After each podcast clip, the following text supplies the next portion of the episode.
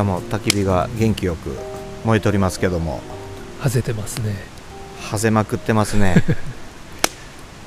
パンパンパンパン言うてね。1年前も確か同志に来てたんですよね、うん。スカイバレはい。ーに行ってたと思うんですけど、まあ、あの時は雨に降られましたけども。やっぱ違うなっていうか。うん。あの頃一番こう収録本数増やそう増やそうってそそっちに頑張ってる時ややったから,、だから今日なんか別にもう2本ぐらい取れたらもういいやんって。だって巻き割り会があるしっていうなんかこのゆとりがうん。いいのかなって。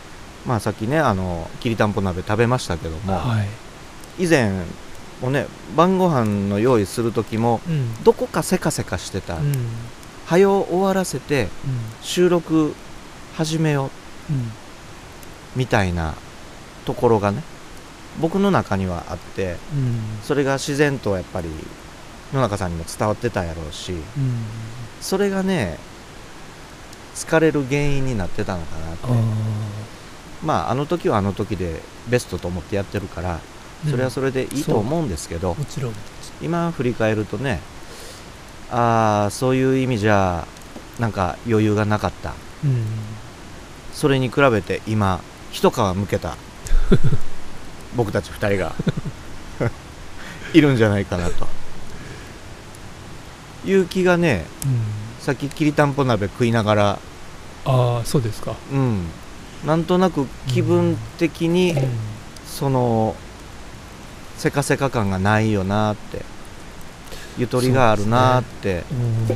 うん。うんまあ単なる錯覚かもしれませんけどね。久しぶりやからかもしれませんけど。あの聞いてる焚き火ストさんがそれを感じてくれたら嬉しいですね。そうですよね。かこう声とか音からそれが感じられたら、焚き火のラジオ。前回のええ。話でね。はい。初めての一人旅の話をね、お互いしましたけど、はいお互い知らない話だったんでね、そうでしたね、うん、ああへえうん。みたいな、あそういうのもあそういうのも一応一人旅の部類に入るかって。僕は野中さんの話聞いててえあそっかこれも一人旅かってえ思ったしう、ん。何よりそのある道の果てに行きたいっていう その思いっていうのはあ分かるわーって、まあ、東京出てきて僕はあの国分寺というところに住んうんでるんで、はいはいまあ例えば五日市街道とか、うん。青梅街道とか、うん。甲州街道だとかはい。まあそういう街道があってこれの終点ってどこなんだろう？地点は知ってます、うん。五日市って五日市街道ってどこまで行くんだろうか？とかってやっぱりそんな思いに駆られてうん。車で行きましたもん。ああそうですか、もうあの地図とかも見ずにうん。五日市街道をひたすらまっすぐ行こうっていう。はい。それは僕も行きました。やりました？青梅街道バージョンもやりました、はいはいはい。で青梅街道は、ん。あのほらくねくね曲がってるんで、うん。えらいことになったんですよね。どうしよう俺どこ行ってまうやろうってなって最終的には奥多摩の方にまあ行ったんですけど。そう。だから奥多摩に僕たち収録に行くこともね、はい、まあ、実際ホームグラウンドにしてるはい。奥脇テント村さんはいはい。奥多摩の奥ですけど行くたんびにその時のこと思い出しますもん。あそっかそっあか。青梅街道ひたすら行ったよなとか。やっぱりなんでしょうね。同じ同じですねそこはね。そういうもんなんですかね。そういうもんなんですかね。うん。道っていうのはうん。そういうものかもしれないですよね、ですかね、うん、今日のテーマは道。実はね五日市街道のはい。行った先の話っていうのはえ僕ねタクシーの運転手さんに教えてもらったんですよ。なんかタクシーのうんちゃんが急に五日市街道うん。の終着地点どこか知ってるって言うから いや知らないです。うん。なってでその当時は上京したばっかりで車もまだ持ってなかったんですよね。はいはいだから車乗ってなかったらそんな街道のこととかうん。全くわからないじゃないですか、そうですね。だから五日市街道とかも知らんしみたいな感じで適当に話聞いてたんですけど、はい。で最終あれど日野原村やったっけ？そうですね。日野原村やんね。武蔵塚市。そうやんね、はいっていうとこに行くんだよっていう。日野原村っていうとこに行くんだよって。はいはい、ふーんって。でもなんとなくそれがずっと記憶に残っててあ車をねその1年後ぐらいですかね。ーうん。ボロッボロのうんうん。車を、壊れかけの車をゲットして、はいはい。初めてどこに行こうかってうんなった時に、ん。初めて行ったのはうん。調布の飛行場。あそうですか。はい。その車で。車で飛行場に行きたいっていうのが僕なんとなく憧れてたんですよ。はいはいでどうやら調布というところにちっこい飛行場があるらしい、はい。うことをね。よく行きましたよ、なんでね、はい。あのープロペラ機いっぱい飛んでるから、うん。行きましたね。うん。あ何度も行きましたね。調布の飛行場と、あと三鷹の天文台。あはいはいはい。近所ですよね。はい。うん。ついでに見つけたんですけど この2つはねよく行ったんですけどまあ、その2つ行くのに、まあ、近いんでね、うん。若干飽きてきた頃にうん。五日市街道の話を思い出したんですよ。そうや。あの時タクシーのうんちゃんがなんか言うてたぞ。うん。何とか村言うてたけど。うん。じゃあとりあえず五日市をひたすら行け、ちゅうて行って。そうですか。途中で迷いながら。でも地図なしで行けるよって言われたからうん。地図なしで行きましたね。で着いたのが、まあ、日野原村、もうなんかもうね田舎でようわからん 状態だったんですけど。でもはいその時の心境っていうのえがはいあの前回野中さんが チャリンコでその井の頭公園まで行って、はい。行ったものの大しておもんないなっちゅうて カラムーチョもねあの食って早々にもうん。帰ったって言ってたじゃないですか、はい。ちょっと寂しい思いをはい。背負って、はい。僕あの話聞いた時に五日市五日市街道の終着点に行った時のことを思い出したんですそうですか日野原村やって、うん。ね東京唯一の村やぞみたいなインプットがあったんで、はい。ほう東京にも村が ちゅうて行ったもののなんかなんかようわからんわっつって。ー確かにそうあそこは何もないですからねポツンとでほら何も下調べして行ってないから、このここに行くとかうん。こういうところがあるとか、うん。そういうのはもう何もなかったんでうん。うん五日市街道の最後を見届けるっていうのが目的だったんでうん。日野原村を楽しむっていうのが目的じゃなかったんですよ。うんだからもう道の果てまで来てしまった時に 何も残ってないんですよね。確かそうか。だから退屈しかなかったんですよ、うん。じゃあ帰ろう。っつって。はよ帰ろう。っつって本当に何もせずうん。どっか見るとかそんな気もなくね。うんただ1枚だけはい。写真をねうん車と日野原村をバックにした写真を1枚だけ撮って なんとなく空っぽの気持ちでうん。帰っていったんですよね、うん。すごい思い出してそれを。前回の野中さんの なんでしょうねあの気持ちは。なんやろ本当に。だからね、うん。目的の置き場所なんでしょうね。もうその道を行くということを目的にしてしまってるうん。と、行った先にはもうよっぽどのサプライズがないと ないんですよね、うん。その点ほら僕三井寺に一人旅に行ったという、うん。あれは道中に目的は何もなかったんですよ逆に言うと 阪急京都線に乗りたいねんとかそういうのじゃなくて、うん。三井寺に行って開運そばを食うねん。しかもニシンそばを食うねんっていう現地での明確な目的があったから、うん。だから楽しめたんだと思うんですよ、スケッチは余興ですよ。いやそういうなんかうん。なんかあの気持ちの置き場所うん。によってそれって変わるのかなーって、ね。もし僕がそのミーデラをうん一人で電車に乗りたいねんっうんていうような目的で、ミーデラを選んでたんであればうん。ミーデラを楽しむというよりも電車そのものだったと思うんでよね、ですしょうね。だからそういうところなんやろうなってうん。あの帰りの時の空虚な 感じ。そうそうだからさっきあのあそこ何にもないって つい言っちゃったけどでもそう僕は実は檜原村大好きで、うん。あの自分の本当にホームグラウンドというか、うあのん一つのふるさとのようなね音取りに行ってますよはい、ね、行ってるんですけい、やそう音取りに行ってんの知ってたから、うん。何もないって結構失敬なこと言うなと思ってたんですよ。今フォローに回りましたね。それがその何もないのがやっぱり大人にななるとね 大人もうねもうねもう何言うてもも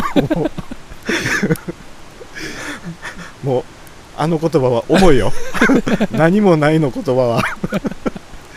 ちょっとでも言いたいことは分かります。はい。何もないっていうことがどれだけ素晴らしいことかっていうことにうんあの本当に気づいたのはやっぱり大人になってからっていうかその道なき道を行くことのその意味深さとかうん。そういうことにこう気づかされたのはやっぱりそういうなんかそういう孤独な思いをしたっていうことも一つのやっぱり積み重ねとしてうん。あるのかなって。思ってて、あの、今ん。そう。道って結局その道中まあはい。一人だったりうん。誰かと偶然一緒になったり、うん。最初から誰かと一緒に行ったりうん。いろんなパターンがあると思うんですけど、はい。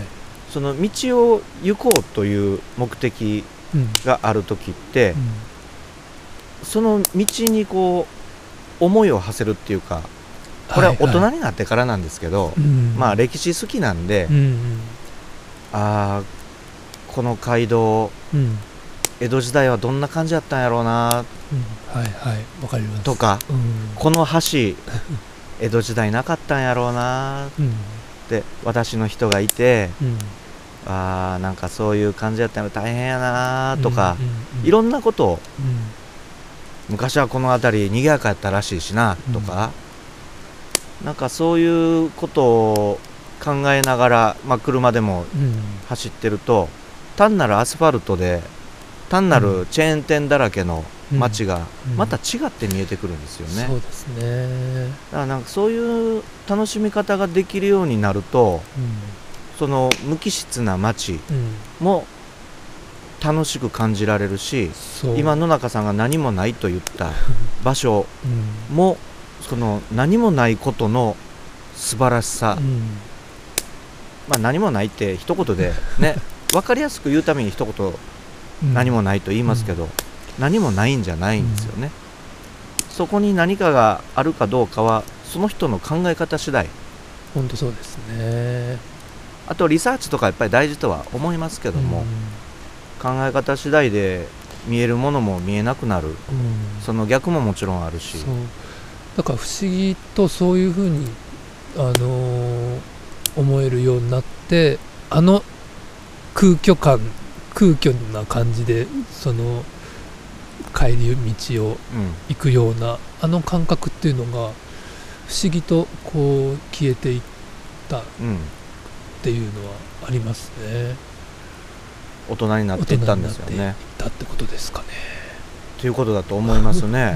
ううんんすげえよくわかわかるというか、うん。なんかねなんかそう今の森田さんの話を聞いてて今自分でも納得できました。なんか前回の一人旅の話 単なる前振りやったんちゃうかっていう気がしますよね、うん。あそこからスタートして今日のテーマが「道」ですよ。何ですかこの詩人2人じゃないですか。あでもね本当にその目的もそうなんですけど、うん、子供の時にはやっぱり見ることのできなかったうん。景色を大人になったからこそうん。見れるっていうかそしてそうですね。想像力がやっぱりうん。豊かになってるのはいろんな勉強してきたからやと思うし、うん。どこにいても結局楽しめるっていんうことって大事やと思うし、うん。うん僕一つ思うのが何もないところにはい偶然ふらっと来てしまったよと。うん。この辺何があるんやろうっつってスマホでうん。あれやこれやと調べるのもいいんですけど、うんうん。そうやってスマホを見てうつむいてる間にうん。素敵な夕日を見逃すかもしれない。そうなんですよね。なんかね僕そういうところかなと思うんですよね、調べることはもちろん大事なんですけどその前にそこに何があるのか。ね建物だとかその歴史的風土だだとかそういうことだけではなくて、うん。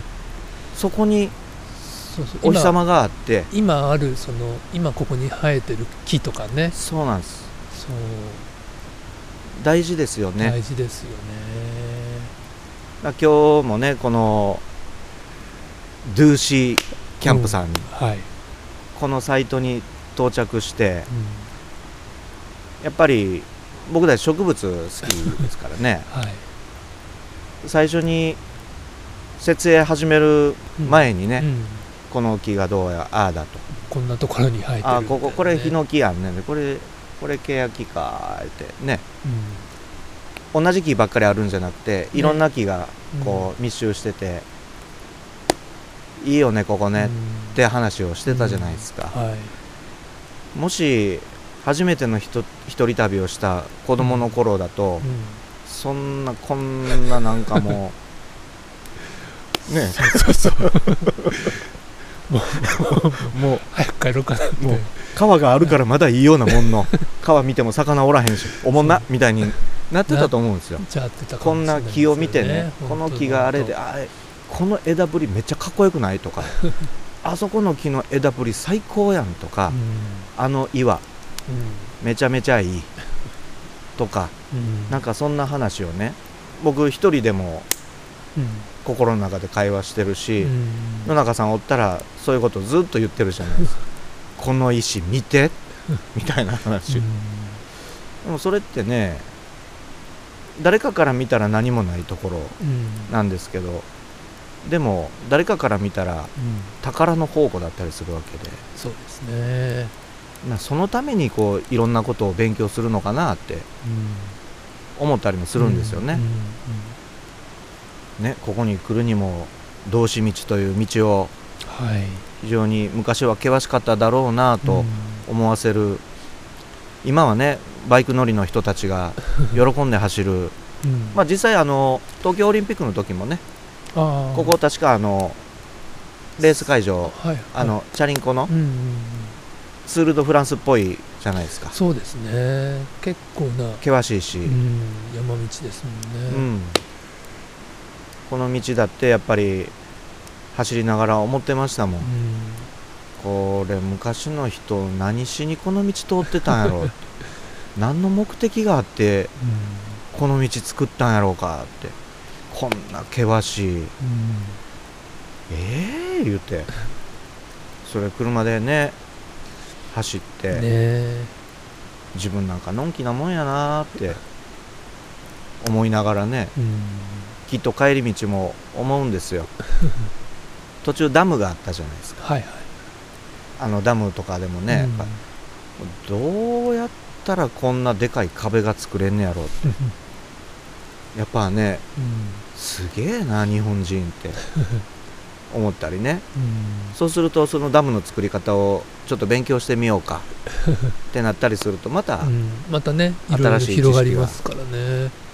変にダム好きになったりしてね。ダム特集。これ焚き火のラジオで始まってしまうかもしれませんけど。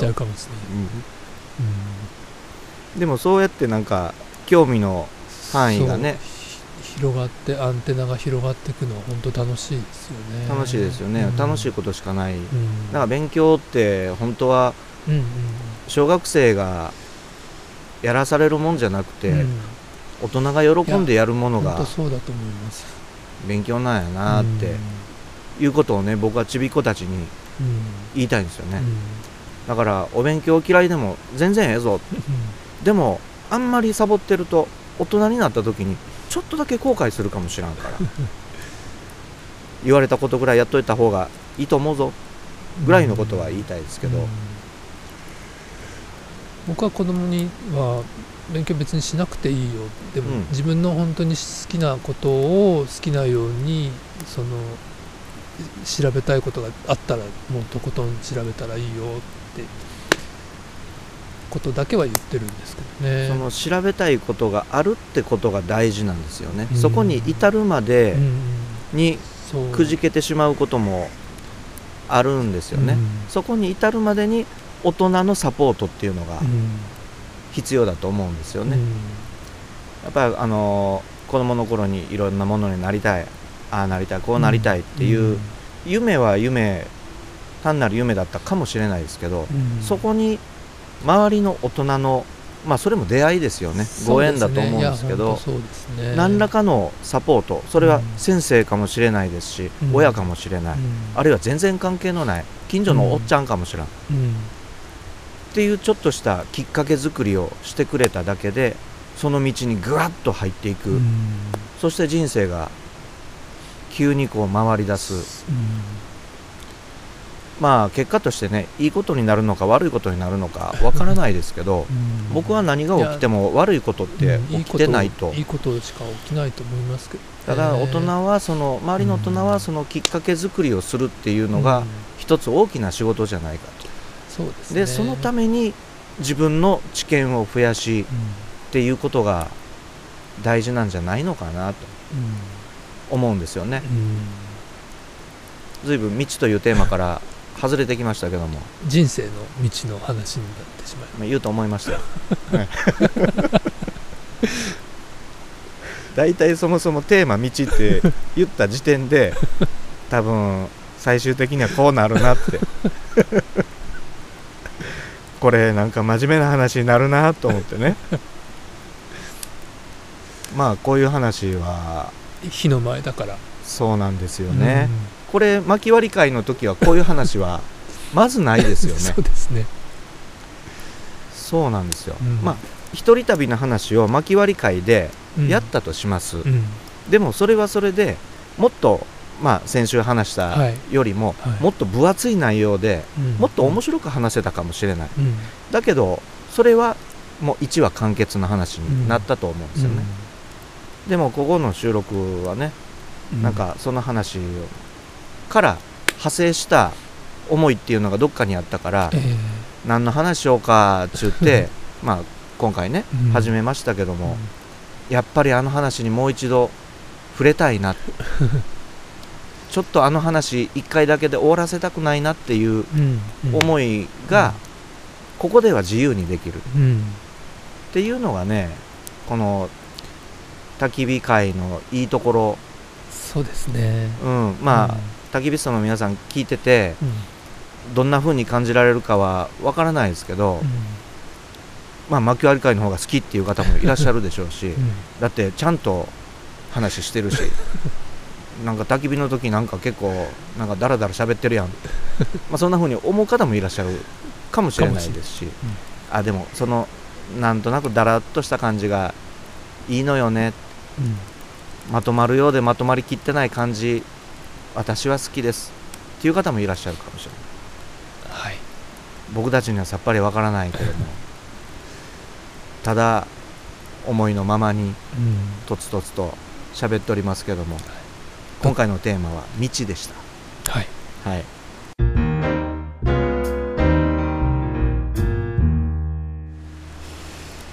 お月さんがねあ満月の翌日今日はなんですよ。そうですね。昨日確か満月。でした。ね。はい。だからね明るいんですよね。そうですね。眩しいぐらい、うんまたあの満月がねこんもりとした木々のうん。隙間から見えて綺麗なんですよ。綺麗ですね。はい。うん。仕方ないね満月やから。真面目な話してもしゃあないね。そうですね、うん。うんちょっと満月でも眺めますか。はい。ね。ね。道の話もういいか。まとめませんよ。道なんでいつまでも。終わりはないんではい。この道は続きますので僕たちのこのテーマも特に締めませんのでごきげんよう。また